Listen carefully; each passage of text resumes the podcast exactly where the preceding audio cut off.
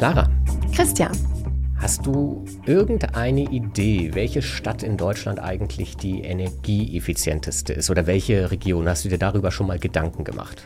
Nee, also Gedanken habe ich mir darüber noch nie gemacht. Ich bin noch nie auf die Idee gekommen, das irgendwie so ja. gegeneinander auszuwerten. Aber wäre natürlich ganz interessant im Sinne von, man kann ja vielleicht was davon lernen. Und jetzt so spontan die Regionen, in denen viel neu gebaut wurde mhm. oder da, wo viel mehr Geld da wurde. ist, viel umgebaut wurde. Aus dem Kopf, klar, irgendwie so Hamburg wird immer genannt, wenn es um Wohnungen geht. Mhm. Ähm, wo die Hafenstadt umgebaut wurde? zum Beispiel. Ja. Nein, aber da gilt ja immer so als Beispiel. Aber da haben, die haben natürlich auch noch viele Altbauten, also mhm. ehrlicherweise keine Ahnung. Es gibt tatsächlich, wie für alles in Deutschland, Menschen und Verbände und Vereine, die sich über solche Fragen Gedanken machen. Einen davon haben wir heute bei uns zu Gast. Das ist Jan-Peter Hinrichs, der Geschäftsführer Bundesverband Energieeffiziente Gebäudehülle. Mit dem haben wir im vergangenen Sommer schon mal gesprochen über energetische Sanierung. Hallo und herzlich willkommen im Klimalabor. Vielen Dank, dass Sie sich nochmal Zeit für uns nehmen. Danke, dass Sie mich eingeladen haben. Und tatsächlich macht der Bundesverband Energieeffiziente Gebäudehülle jedes Jahr so eine Auswertung, wer tatsächlich die energieeffizientesten Städte Deutschlands sind. Wir lieben Wettbewerbe. Genau. Also und das ist ja auch mal interessant, das ausgewertet zu bekommen, weil wenn man darüber nachdenkt, ist es ja. natürlich schon eine spannende Frage. Ja. Und auf den ersten drei Plätzen stehen dann auf jeden Fall zu meiner Überraschung Leipzig, Chemnitz und Dresden. Nicht nur drei ostdeutsche Städte, sondern auch noch drei Städte aus Sachsen. Das hätte ich so auf jeden Fall nicht erwartet. Und drei sehr alte Städte. Das also stimmt. mit viel Altbau und so, das hätte ich jetzt irgendwie auch nicht erwartet. Stimmt, sehr gut. Danke für den Hinweis. Und dann können wir ja gleich mit dieser Frage einsteigen. Was machen denn Leipzig, Chemnitz, Dresden und damit dann eigentlich vielleicht auch Sachsen? Was machen die denn besser als der Rest von Deutschland in der Frage? Hm, das kann ich, glaube ich, gar nicht so ganz genau beantworten. Das ist nämlich äußerst schwierig. Daher müsste man erstmal so ein bisschen an die Auswertsystematik rangehen.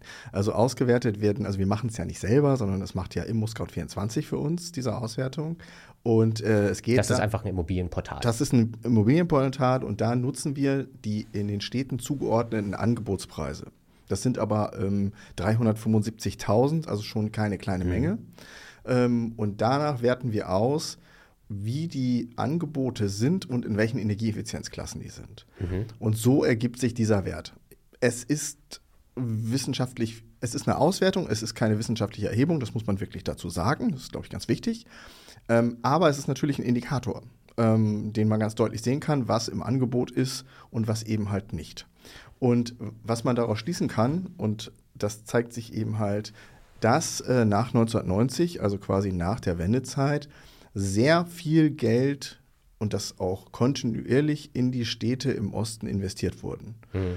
Und wir können es aber auch nur für die Städte sagen, daher ist es auch ein Städteranking, denn ähm, übers Land hinweg sehen können wir da nicht. Da gibt es wahrscheinlich auch genau das gegenteilige Problem, gerade in, in Bereichen, wo der Zuzug nicht so groß ist, wo Investitionen eventuell sogar an der Schwelle sind, wo man sagt, kann ich investieren, macht das Sinn oder nicht? Aber im Großen und Ganzen ähm, ist es so, dass in diesen, gerade in diesen Ballungsgebieten im Osten auch gerade äh, sehr gut abschneiden tut auch immer Rostock. Das liegt aber auch daran, dass die auch relativ viel Zubau im Hinblick auf Ferienimmobilien haben. Okay, mhm. also sowas verzerrt natürlich. So eine Statistik kann man aber eben halt nicht rauswerfen, weil es natürlich Gebäude sind, die eine gewisse Energieeffizienz haben. Mhm. Aber nichtsdestotrotz sind rausgeworfen, was halt, äh, bei ImmoScout, wer da schon mal auf der Seite war, da sind ja auch Angebote drauf, die eben halt ähm, die noch gar nicht realisiert sind. Die werden alle eliminiert. Das kann ich dazu sagen. Also so verfälscht ist es nicht. Aber es ist ein Indikator, welche Städte tatsächlich mhm. energieeffizienter sind und wo auch relativ viel schon saniert wurde. Sie haben das Ranking, wenn ich das richtig gelesen habe, jetzt ja das dritte Jahr in Folge genau. gemacht. Und das ist dann schon immer so, man erkennt da so ein Muster, dass es immer ostdeutsche Städte also sind. Also das Verhältnis, also die ostdeutschen Städte sind wirklich, schneiden sehr, sehr gut ab. Äh, kontinuierlich, ja, ja. Also, das heißt aber, es geht auch nur um die Immobilien, die auf dem Markt sind. Die also auf dem Markt sind. Geht, zum genau. Verkauf oder zur Vermietung. Ganz genau. Okay. Anders, anders hätte man, glaube ich, auch gar keinen Zugriff auf diese ganzen Immobilien. Das ist ja ein ganz mhm. großes Problem, was wir momentan haben, mhm. dass wir gar nicht so ganz genau wissen, was für Gebäude wir in Deutschland haben. Mhm. Es ist nicht so ganz so schlecht wie bei, bei den Mehrfamilienhäusern. Da wissen wir ja so einigermaßen, wo sie stehen und wie sie aussehen. Aber bei den Einfamilienhäusern ist das eigentlich eine. Wir wissen, dass es sie gibt. Wir wissen auch ungefähr, welche Energieeffizienz sie haben, aber wir wissen nicht genau, wo sie stehen.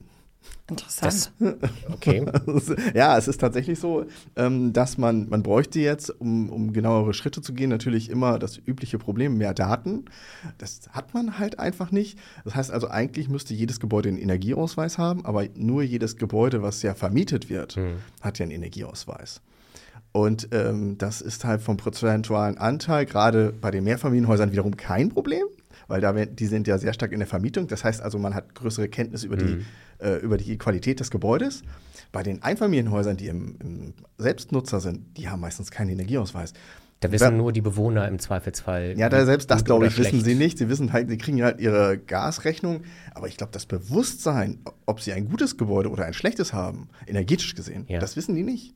Weil es ist ganz oft so, dass die Leute in einem Gebäude wohnen, seit Jahren ihre Rechnung bekommen kontinuierlich mhm. ihre, ihre Hauswände anstreichen, das tipptopp in Schuss ist, aber ob sie viel oder wenig verbrauchen, das wissen sie nicht. Vielleicht jetzt gerade so in den letzten Jahren, wo die Preise doch relativ stark gestiegen sind, hat man sich mal mit der da Frage hat man sich da vielleicht mal mit beschäftigt, aber in der Vergangenheit war das nicht so. Das heißt also, da ist noch ein ganz, ganz groß, und das ist auch genau das, was wir ähm, in den ähm, in den Auswertungen der, der, Ministerien sehen, dass gerade dieser Ein- und Zweifamilienhausbereich in den schlechtesten Energieeffizienzklassen ist. Das wissen wir. Das ist bei den Mehrfamilienhäusern zum Beispiel eher selten der Fall. Die haben eben halt alle schon mal einen gewissen Sanierungszyklus erlebt. Und die haben auch eigentlich eine relativ gute Gebäudehülle. Gerade jetzt die im Osten, die Mehrfamilienhäuser, die großen, mhm. die sind alle nach der Wende saniert worden. Das und daher ja ist das Städteranking dann halt auch da so viel positiver. Mhm. Das ist ja wirklich interessanter, weil das heißt, dass die Häuser, in, in, denen schon lange gewohnt wird, also die vielleicht über einen langen Zeitraum eben niemals auf dem Markt waren, die vielleicht auch innerhalb der Familie irgendwie weiterkommen, und gerade die haben wahrscheinlich einen relativ schlechten Energie, also im mhm. Schnitt. Und die fallen aus dieser Statistik dann irgendwie raus? Nein, das kann man so, also wir haben hauptsächlich, wir betrachten ja nur die ähm, Immobilien, die in den, im städtischen Ballungsbereich sind. Mhm. Ähm, da sind zwar Einfamilienhäuser, aber wenn man sich das genauer anschaut, dann, dann ist das ja gerade in Städten auch zum Teil vermieteter Bereich und da weiß man dann halt relativ genau auch, was für einen Energieausweis die haben. Mhm. Und in diesem Kontext würden sie natürlich in der Statistik auftauchen. Ja, okay. Also da, es wird, das ist ein bisschen tricky. Man hat aber ja. von der Stich, also wenn wir jetzt mal ein bisschen ähm, in die ähm, abschweifen, dann, äh, dann ist es so schon, von der Stichprobe ist es nicht so schlecht. Wir haben auch genau festgelegt, wie viel Immobilien in einem in einem ähm, oder vielmehr in einem Areal sein müssen. Das, das macht, wie gesagt, das haben wir mit ImmoScout, also ImmoScout hat es festgelegt, hat gesagt, so mhm. ist es richtig. Und die haben gesagt, wenn wir so und so viele Gebäude da drin haben, dann ist das ein statistisch guter Wert, wo man sagen kann, das bildet diese Region ab. Und diese Blackbox, nenne ich es jetzt mal, Einfamilienhäuser, Zweifamilienhäuser in stehen Selbstnutzung. Aber auch hauptsächlich auf dem Land. Die stehen hauptsächlich auf dem Land und haben Sie einen Lösungsvorschlag, wie man an diese Daten irgendwie rankommt? Weil das wäre ja tatsächlich für das politische Lenkungsmechanismen total wichtig. Ja, das also, ist total wichtig aus dem einfachen Grund, weil man natürlich jetzt, äh, sobald man sich überlegt, man möchte irgendwie Leuten Empfehlungen geben, dann ähm, ist es wahrscheinlich so, dass man gerade die mit den schlechteren Gebäuden irgendwie ein attraktives Angebot mhm. machen muss. Ja. Man und möchte ja vielleicht auch mal kalkulieren, was die Wärmewende uns am Ende kostet. Und wenn man nicht weiß, wie viele Gebäude eigentlich in welcher Form mhm. saniert werden müssen. Das ist also da, wiederum das kann man wiederum sagen, weil das ja wieder über alles ist. Also Gesamtzahlen zu erwähnen, äh, erheben ist nicht so schwierig, okay. Mhm. sondern im Einzelnen, wenn ich jetzt sagen würde, was kostet mich äh, die einzelnen Gebäudeteile bei einem Gebäudetypen, den ich nicht kenne, dann wird es halt kompliziert. Okay.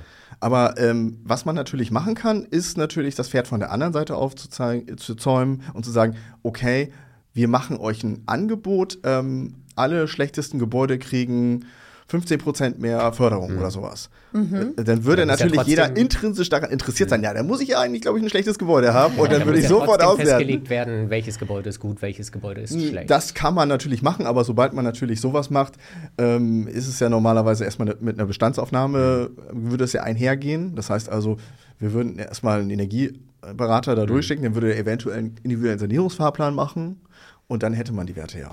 Das heißt aber, man kann nicht, also ich denke jetzt irgendwie die ganze Zeit, das muss doch über eine Satellitenauswertung, eine Wärmekamera, ich weiß nicht, doch irgendwie gehen, dass man so ein bisschen ja, beobachten kann. man findet aus dem All, dann muss man da auch feststellen. Ja, aber das ist, aber das ist ja relativ einfach, dass das nicht so einfach funktioniert, weil zum Beispiel, ähm, wann will man das machen? Man hat erstmal nur geringe Zeiten. Das ist tatsächlich nur in der Heizperiode möglich, sowas ja. mit Satellitenbildern zu machen. Dann ähm, ist es natürlich unheimlich schwierig dann einzuschätzen, sind denn diese Gebäude gerade bewohnt oder nicht bewohnt?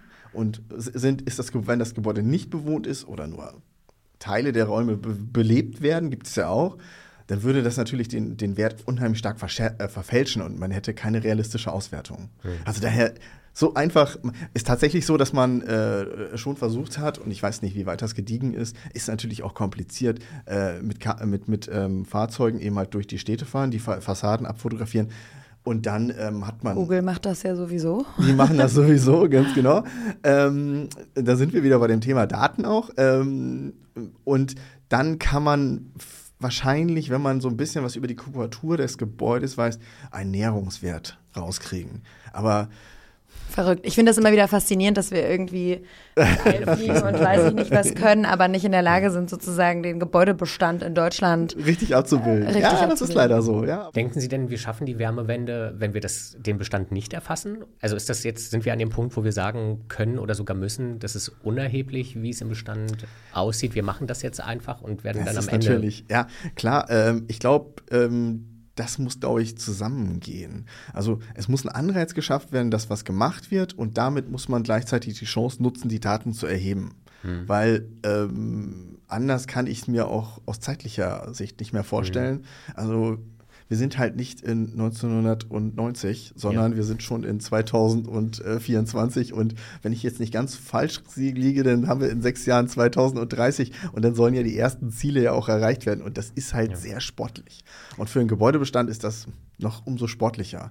Und um jetzt konkrete und richtige ähm, Lenkungswirkungen durchzuführen, ist es natürlich eigentlich sehr mhm. sinnvoll, dass man da einen genaueren ähm, Fahrplan hat, wie denn die einzelnen Gebäude sind, dass man dann halt auch maßgeschneidert da äh, tatsächlich einerseits Förderprogramme oder eben halt auch ähm, Anreizprogramme gerade explizit für die Personen dann, dass sie nochmal drüber nachdenken, ähm, habe ich vielleicht doch das schlechteste Gebäude, kriege ich nochmal ein bisschen Geld dazu. Mhm. Also das wäre, glaube ich, ähm, aus meiner Sicht wahrscheinlich das Beste.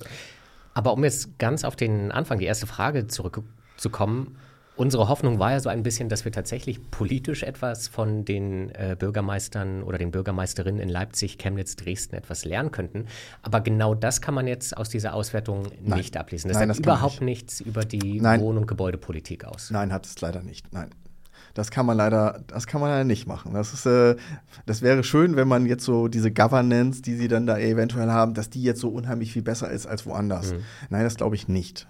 Ähm, tatsächlich liegt es da an der Bevölkerung und an der, vielleicht ein bisschen an den, äh, an den äh, Wohnungs, an der Wohnungswirtschaft, die da vor Ort ist, ja. weil sie eben halt in, der, in den Jahren viel investiert hat. Das kann natürlich eine, eine, große Rolle spielen. Das wollte ich gerade sagen, weil Sie haben ja schon gesagt, genau. naja, da ist besonders viel Geld reingeflossen ja, in diese Städte, in den Wiederaufbau dort genau. und nach der Wende das eben. Sieht ja jeder auch wenn er hinfährt. Gerade bei Leipzig oder bei Dresden. Also oder aus ist, Berlin. Oder, ja, genau. Also wenn man mal hinfährt, dann, dann, sieht man auch, dass da sehr viel investiert wurde. und das zeichnet sich aus. Wir hatten nach der Sanierung bei uns in der Platte in Hellersdorf auf einmal zwei Balkone. Schön. Ja. da wurden auch Sachen angebaut, die eigentlich nicht notwendig waren. Aber ähm, ja. sie steigern den Komfort. Aber wird das denn auch von Ihnen untersucht, ähm, politisch tatsächlich, welche Städte da einen besonders guten Job machen? Clara Nein. hatte ja Hamburg angesprochen. Äh, nein, kann ich nicht sagen. Äh, das, das, das können wir nicht sagen. Das, also das, so eine Erhebung zu machen, ist sicher interessant, aber auch wahrscheinlich sehr komplex, weil die Parameter mhm. natürlich immens groß werden. Ne? Also wie will man sowas vergleichen? Ja. Also ähm, ich weiß, dass äh, es gab mal vom, vom BMBF, also vom Bundesforschungsministerium, da tatsächlich Bestrebungen, das zu machen, aber es ist erstens sehr geldintensiv und ähm, es ist auch kompliziert, mhm. sowas auszuwerten. Und dann muss, ist man, hängt man natürlich an der Datenlieferung und äh, die Kommunen haben meistens auch, wenn man da hinkommt, Besseres zu tun, als äh, da bei starken Datenauswertungen ähm, äh, mhm. tatsächlich zu unterstützen. Und das Gleiche ist äh, wahrscheinlich auch, ähm, dass man an die Daten wahrscheinlich gar nicht so einfach rankommt. Meistens wissen sie ja selber nicht, was sie haben. Das heißt aber, Sie würden eher dazu appellieren, wie Sie es eben schon gesagt haben, das muss von den Leuten kommen. Also ja. das liegt vor allem an den Menschen, die dort wohnen, an der jeweiligen örtlichen genau. Wohnungswirtschaft und die könnte man incentivieren durch bestimmte Förderprogramme. Ja, genau. Das ist, glaube ich, der Punkt, wo man am einfachsten tatsächlich äh, eine Chance hat, auch an Daten ranzukommen, bevor man anfängt und Leute zu verpflichten. Das dauert wiederum Jahre und dann ist 2030 und Das heißt, Sie als Verband sozusagen versuchen einfach möglichst viel Öffentlichkeitsarbeit äh, zu machen und appellieren hier heute auch sozusagen, Leute, schaut euch doch bitte nochmal an, wie euer Haus ja, so aufgestellt ist. Ja, natürlich. Also ich glaube, die Förderprogramme können ja nur einen Anreiz geben, was zu machen. Sie würden natürlich niemals die Investitionen total decken. Mhm. Das ist nun mal so. Und ähm, ja gut, von, von dieser Möglichkeit gibt es ja viele. Also einerseits natürlich ähm, Förder, mich, äh, Förder, ähm, Förderung, äh, staatliche Förderung jetzt über, über KfW oder BAFA. Und was es natürlich aber trotzdem auch noch gibt, ist immer noch diese steuerliche Abschreibung, die man ja auch noch mal hat, wo diese 20 Prozent drin liegen. Oder beziehungsweise eventuell, es war ja mal in den Raum gestellt, ob es diese 30 geben sollte, was ja immer noch im Vermittlungsausschuss, ähm, der ja immer wieder häufiger jetzt genannt wird, äh, was da alles drin liegt. Ähm, ich bin immer wieder gespannt, aber da liegen auch Sachen, die liegen da auch schon seit Jahren. Also man sollte jetzt nicht hoffen, dass da irgendwas schnell passiert. Die Tatsache, dass Leipzig, Chemnitz und Dresden die energieeffizientesten Städte Deutschlands sind, sagt ja noch nichts darüber aus, ob die Wärmewende dort schon geschafft ist. Das kann ja auch sein, dass es einfach jetzt die, das sind die besten Städte unter ganz vielen schlechten. Kann sich Sachsen oder beziehungsweise können sich diese Städte zurücklehnen und sagen, wir haben die Wärmewende im Bestand eigentlich schon geschafft oder müssen die trotzdem noch sehr viel leisten? Ähm, sagen wir mal so, sie sind schon mal einen ganz großen Schritt weiter. Es sie müssen auf jeden Fall weitermachen. Also es ist ja auch nur ein Ausschnitt des Jahres und das sind ja auch nicht alle Gebäude, sondern eben halt wiederum nur ähm, die, die im Angebot sind. Mhm. Und es, sind, es, äh, es, ist noch unheimlich viel zu tun. Das darf man einfach nicht vergessen. Ähm, das in, und das Energieeffizienzniveau der einzelnen Städte ist auch nicht so dass wir sagen würden, okay, das reicht jetzt aus, auch von mhm. Angebotsseite nicht, auch wenn die Stichprobe nicht schlecht ist, aber es reicht halt nicht. Ne? Ähm, es, ist, es ist so, dass man, dass man gerade im Hinblick auf äh, Gebäudesanierung noch einiges machen muss. Das um eben halt Klimaziele zu erreichen, um den Bedarf zu senken und um Strukturen zu denken. Das heißt, wie Christian gerade gesagt hat, es sind eher die besten aus relativ schlechten Städten. Also das Niveau ist insgesamt relativ das, schlecht. Äh, ich glaube, das, das Niveau ist tatsächlich im Osten in den Städten besser als das wiederum im Westen. Also wenn man sich NRW anguckt, die werden mhm. wahrscheinlich noch über Jahre äh, die letzten Plätze haben, weil auch da, was da auf den Markt kommt, einfach nicht gut genug ist. Ja. Ich hatte einmal kurz die letzten Plätze der Rangliste angeschaut. Also die Rangliste umfasst ja, 50, 50 Städte. Städte ja, genau. Und dort sind die letzten sechs Plätze, meine ich, Dortmund, Hagen, Stuttgart, Heilbronn, Leverkusen und Solingen. Ja, Stuttgart weiß ich jetzt vielleicht Stuttgart nicht. Stuttgart fällt da so ein bisschen, ein bisschen raus. raus. Fällt mhm. ein bisschen raus, liegt auch ein bisschen daran, dass sie wahrscheinlich eventuell nicht allzu viele Angebote haben und von den Angeboten war dann wahrscheinlich nicht mehr so viel zu holen. Also, weil Sie meinen, der Wohnungsmarkt in Stuttgart ist so, da ist nie, nie was auf dem Markt oder wie? Ja, sagen wir mal so, der, der Süd, also das wissen wir ja nun alle, dass die, die Märkte gerade in, in, in München und auch in, ähm, in, in Stuttgart, das sind diese die 7a-Städte, da ist das Problem der Energieeffizienz mit dem Wertverfall des Preises ja nicht so hoch. Das ist ja nicht, also in den großen Städten ist es halt so. Was sind das, die 7a-Städte? Ja, das sind ja die großen Städte, wo eben halt tatsächlich die, der Immobilienwert relativ hoch ist. Okay. Und da, und da hat man natürlich mehr Möglichkeiten, ähm, in auch Immobilien zu veräußern mit einer geringeren Energieeffizienz, ohne so starken Wertverlust zu haben. Das ist in anderen Städten anders. Also das äh, kann man auch kontinuierlich, wenn man so ein bisschen die Presse verfolgt, sehen. Auch das IW sagt es immer wieder, dass gerade das Thema Lage, Lage, Lage eigentlich nicht mehr existent ist, sondern wir reden jetzt ja immer von Lage, Lage, Energieeffizienz und das bestimmt momentan den Preis der Immobilie und das, was da noch an Sanierung stattfinden muss, wird eingepreist in den Immobilienpreis. Mhm. Und das wiederum hat natürlich zur Folge, dass gerade in diesen großen Ballungsgebieten, wo die Nachfrage sehr, sehr hoch ist, natürlich die Möglichkeit auch höher ist, äh, Energie, äh, schlechtere Gebäude in den Markt reinzubringen. Und daher ist vielleicht jetzt diesmal Stuttgart damit reingerutscht. Okay. okay. Weil man in Stuttgart sozusagen froh ist, irgendwas zu bekommen äh, und dann auch bereit ist, einen hohen Preis zu zahlen, zu zahlen, wenn die genau. Energieeffizienz genau. nicht so gut ist. Genau, das ist halt so ein bisschen das Thema, was man so ein bisschen im Hinterkopf haben muss. Sowas äh, findet natürlich auch Niederschlag in so einer Auswertung. Mhm. Das, das, das, sowas verfälscht das natürlich. Aber jetzt nochmal auch zu NRW zu kommen, ähm, ja, da ist der Gebäudebestand einfach nicht gut. Mhm. Und ähm, normalerweise müsste jetzt tatsächlich so eine Sanierungswelle rollen.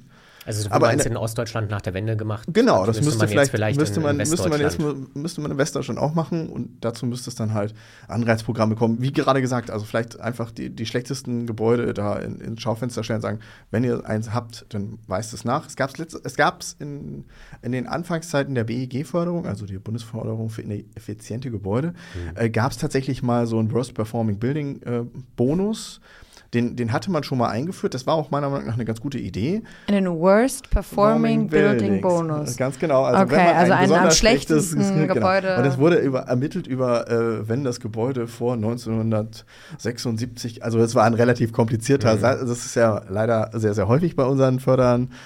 Äh, Programm, dass die nicht so ganz einfach sind. Ähm, wenn das Gebäude eben halt ähm, einen gewissen Oberflächenwert hatte, die Fenster sehr, sehr alt waren und gleichzeitig die Oberflächen äh, nicht saniert wurden äh, oder, ähm, genau, oder das Dach nicht gemacht wurde, dann hätte, hatte man ähm, eine Einkategorierung in die schlechtesten Energieeffizienzklassen, also F und H wahrscheinlich. Und dann wiederum hätte man zusätzlich Förderung bekommen, um das Gebäude zu sanieren. Und so ein Förderprogramm gibt es heute aber Stand jetzt nicht? Also nach der letzten BEG-Reform, glaube ich, gibt es diesen Bonus nicht mehr, nein. Okay. Okay. Und Sie würden den äh, ganz stark wieder befürworten? Ich würde tatsächlich nach vielleicht einen, sogar einen anderen Weg gehen. Also meiner Meinung nach, also das ist auch meine, meine persönliche Meinung, bin ich nicht sicher, ob wir äh, mit dieser Förderung ähm, so weiterkommen werden sondern ich würde tatsächlich diese steuerliche Förderung gerade für Investitionen weiter ähm, mhm. ähm, sehen, dass die Leute mehr äh, für die Steu also mehr steuerliche Förderung bekommen. Also dass man das einfach von der Steuer absetzen dass kann. Dass man es einfach von der Steuer absetzen kann, das kann man jetzt auch schon, aber mhm. vielleicht dieses ganze Thema noch mal ein bisschen attraktiver zu machen, um hier auch einen größeren Investitionsanreiz zu setzen. Und mit der BEG, also mit der staatlichen Förderung, ähm, eventuell gerade hier Härten abzufedern. Mhm. Also zu sagen, also ähm, ich kann es mir eigentlich nicht leisten und dann muss es hier eine Delta-Förderung, also eine Förderung geben, eine Delta-Förderung ist falsch, also eine Förderung geben, um eben halt die Förderung, äh, um diese Sanierung trotzdem möglich zu machen wenn ich eben halt finanziell nicht so ausgestattet bin, dass ich es mir nicht, dass ich es mir leisten kann. Das heißt aber ohne Förderung geht es nicht. Ich fand, finde das jetzt immer die Frage im Moment, mhm. die wir uns ja stellen, ist, wofür geben wir irgendwie das Geld aus? Und wenn Richtig. Sie sagen, dass das sowieso auf den Immobilienwert einen riesen Einfluss hat, dann müsste doch eigentlich die Motivation in die Gebäudesanierung zu investieren vielleicht auch ohne Förderung da sein? Außer natürlich in den Fällen, also die würde ich jetzt auch rausnehmen, wo man sich das sonst schlicht nicht leisten kann. Richtig, aber. Und wo es dann unbedingt äh, diese Lücke geschlossen werden muss. Aber. Ja, es ist Förderung ist ja mal ein Anreiz. Also erstmal sich darüber Gedanken zu machen und dann eventuell den Schritt zu gehen, was zu sanieren. Ähm, dass das beim Immobilien. Und dafür reicht ist, es aber es ist, ähm, es ist aber zum Beispiel, wenn Sie jetzt ein Einfamilienhaus haben, dann ist erstmal der Immobilienwert, ein weit wenn, Sie nicht wenn Sie nicht verkaufen wollen, ist dann total irrelevant für Sie. Das Ach spielt so. ja gar keine Rolle. Mhm. Und wir wissen ja, die schlechtesten Gebäude, die fünf, also vom Gebäudebestand, wir haben ungefähr 21 Millionen, 15 bis 16 Millionen in ähm, Ein- und Zweifamilienhäuser und dann haben wir nochmal 15, 2, 3, ähm, dann haben wir nochmal so drei äh, Millionen Mehrfamilienhäuser und dann haben wir nochmal zwei Millionen Nichtwohngebäude. Die würde ich jetzt mal ganz separieren, weil die müssen anders behandelt werden, sind aber auch nicht unwichtig. Mhm. Äh, und ähm, gerade jetzt bei den 15 Millionen Ein- und Zweifamilienhäusern, die nicht vermietet werden und die man jetzt nicht ganz auf die Schnelle veräußern will, da ist der Immobilienwert halt kein Treiber. Okay, ja. ja und ja, das ist das Problem. Da brauchst du eine Förderung. Und da braucht es äh, eine Förderung, dass man es macht. Es gibt 15 Millionen Ein- und Zweifamilienhäuser? Ja, ungefähr. Die bewohnt werden, das ist ganz schön viel, ja. ich überlege. Dann, okay. ja, da muss ich dann ja wirklich einiges tun. Also das ist wahrscheinlich die, eine der größten Hürden für die Wärmewende. Das ist eine Hürde auf jeden Fall. Und eben halt dieser mangelnde Datenbestand, den wir haben. Ich hatte eigentlich so ein bisschen still gehofft, dass sich das abräumt äh, mit der Grundsteuerreform, dass, die, dass man durch die Erhebung der Grundsteuer eventuell auch noch ein bisschen mehr ja. über die ganzen Gebäude erfahren kann.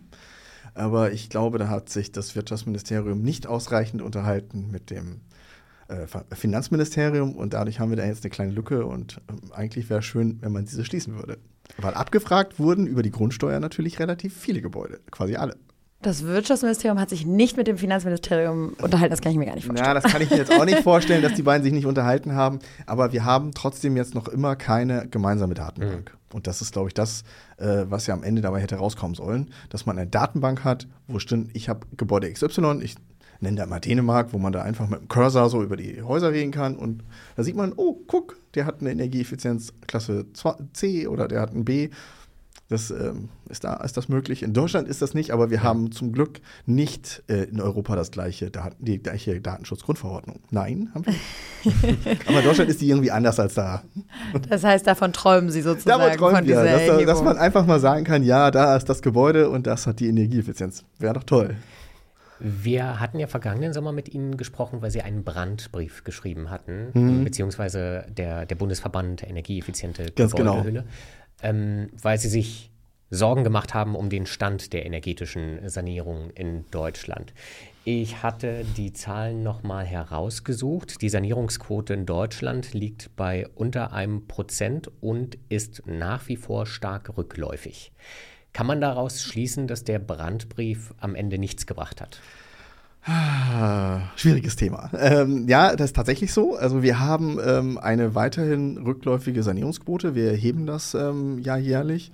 Beim letzten Mal waren wir bei 0,72. Also ähm, wir gehen da tatsächlich, äh, irgendwann müsste mal der Boden dann jetzt erreicht sein. Daten. Also 0,72 Prozent genau, der Gebäude, Gebäude werden saniert. Der, genau, momentan. Wie viele ähm, müssten es sein, ja, nur für also eine Einordnung? Das ist, das ist nicht so ganz einfach zu sagen. Wir halten uns da so ein bisschen an die, ähm, die großen Studien, die in der Vergangenheit gelaufen sind, also die DENA-Leitstudie eben halt ähm, und äh, die ähm, BDI-Klimapfade. Mhm. Und da wurde gesagt, da reden wir dann über Vollsanierungsäquivalente, also ähm, da wird nicht jedes Gebäude komplett saniert, sondern die Einzelteile werden zusammengerechnet, damit mhm. man am Ende so einen Prozentsatz hat. Und da war es immer so, dass man so zwischen 1,4 bzw. 1,6, das kommt immer so ein bisschen drauf an, wie sich natürlich die Energieträger verhalten. Aber das ist schon 1,6 äh, um unsere Klimaziele Prozent, zu erreichen. Um unsere Klimaziele zu erreichen, wäre das eine sinnvolle Zahl. Also wir müssten tatsächlich verdoppeln. Mhm. Und ähm, um, das ist aber jetzt schon wieder. Ähm, zwei Jahre her das gerechnet hm. wurde. Das heißt also, es wäre jetzt, jetzt genau wieder an der Zeit, nochmal wieder nachzurechnen. Ja, so, na, so schnell geht es nicht, aber, aber es wird Nee, es wird immer mehr. Ja, zwei ja, Jahre ja, ja, nur die Hälfte erreicht, ja, dann muss man ja irgendwann. Genau, das muss man natürlich irgendwann kompensieren. Hm. Das heißt also, die Kurve wird immer steiler ja. und ähm, das Problem wird immer unmöglicher. Das muss man einfach sagen. Hm. Also man kann es dann irgendwann mal nicht mehr lösen und das heißt dann einfach, Klima, dass wir unsere Ziele verfehlen, verfehlen werden. Hm. Das ist natürlich das Nachteilhafte. Aber was waren denn die Reaktionen auf den Brandbrief? Haben Sie überhaupt Reaktionen bekommen? Wir haben tatsächlich Reaktionen bekommen, äh, waren ja auch nicht alleine und ähm, es gab ja auch diesen großen Baugipfel, wo dann relativ viele Dinge dann ins äh, Schaufenster gestellt mhm. wurden und nach dem äh, KTF-Urteil ist es dann leider auch so dazu gekommen, dass äh, hatte man andere Sorgen? Dann hatte man andere Sorgen und hat dann einfach die ganzen Teil der großen der Maßnahmen von 14-Punkte-Programm sind dann einfach gestrichen worden und leider auch die Verbesserung der Sanierungsförderung. Mhm. Ähm, was natürlich sehr bedauerlich ist, mhm. weil das wäre eine Intensivierung gewesen und hätte wahrscheinlich auch äh, dazu geführt, ähm, dass wir jetzt, äh, das, was wir jetzt erleben, diesen sehr starken, abrupten Abbruch ähm, der Tätigkeiten, der Bautätigkeiten, die wir mhm. in Deutschland erleben, äh, wäre wahrscheinlich kompensiert worden, wär, worden durch Sanierungsmaßnahmen. Das erleben wir jetzt leider nicht. Und äh, das sehen wir leider auch an den Zahlen, die jetzt gerade mit den Wohnungen, mit den Anzahl der Wohnungen und mit der Bautätigkeit, die da ist. Die ist sehr stark rückläufig, es werden auch kaum noch Anträge gestellt. Mhm. Also wir, da das ist schon, man hätte da, hätte man Niveau. da genau so durchgeführt, wäre es wahrscheinlich nicht so hart gekommen, wie es jetzt wahrscheinlich im Sommer kommen mhm. wird. Also davon gehe ich schwer aus, dass das, wir haben das, wir haben davor gewarnt, dass das passieren wird und jetzt laufen wir in Probleme rein. Also, dass das passieren wird, dass die Sanierungsquote noch deutlicher zurückgeht. Dass nicht nur die Sanierungsquote, sondern die gesamte Bautätigkeit senken ja. wird. Mhm. Ja. Und ja. Ist das jetzt eine Projektion für dieses Jahr, für das nächste Jahr oder wird das auf absehbare Zeit dabei bleiben? Weil das also kann sich die Sanierungs Situation die Sanierungsrate. Genau, kann sich das von alleine erholen oder steigern? Ähm, das ist eine gute Frage. Ich glaube, von alleine steigern kann sie sich, kann es es nicht. Also wir haben, es war natürlich diese Diskussionen rund um äh, das Gebäudeenergiegesetz war mhm. natürlich im letzten Jahr sehr schädlich. Mhm. Und wenn sich die Lage jetzt ein bisschen beruhigt, wir jetzt ein wenig Sicherheit haben, dass erstens Förderung kommt, das äh, haben die wir Die berühmte jetzt. Planungssicherheit. Diese berühmte Planungssicherheit, die ja nicht nur das Unternehmen, sondern aber auch ähm, tatsächlich ähm, ähm, der, der, der Investor braucht das ist halt ultra wichtig und wenn das jetzt tatsächlich dann jetzt so laufen wird, hoffe ich mal auf ein bisschen Beruhigung in der mhm. Hinsicht.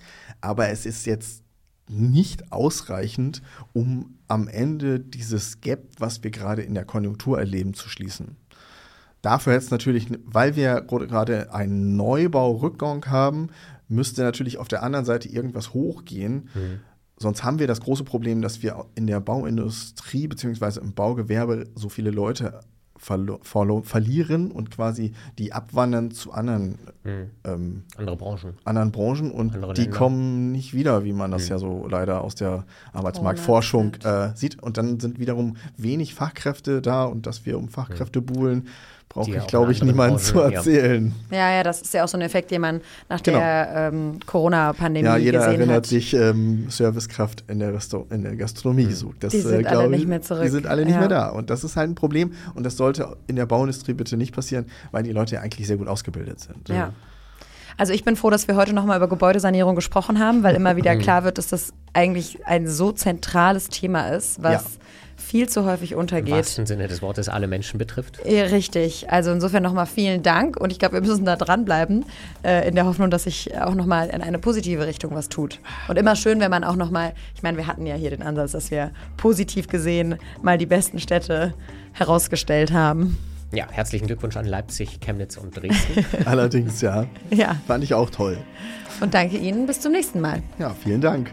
Auch ich sage vielen Dank und wie immer gilt, alle Folgen des Klimalabors gibt es bei RTL Plus, bei uns in der NTV-App und natürlich überall sonst, wo es Podcasts gibt. Falls ihr zufällig bei Apple und Spotify unterwegs seid, lasst gerne eine Bewertung da, das hilft uns sehr. Und wer die ganzen Gespräche einfach nur lesen möchte, kann gerne vorbeischauen auf ntv.de. Danke und bis zum nächsten Mal. Tschüss. Tschüss.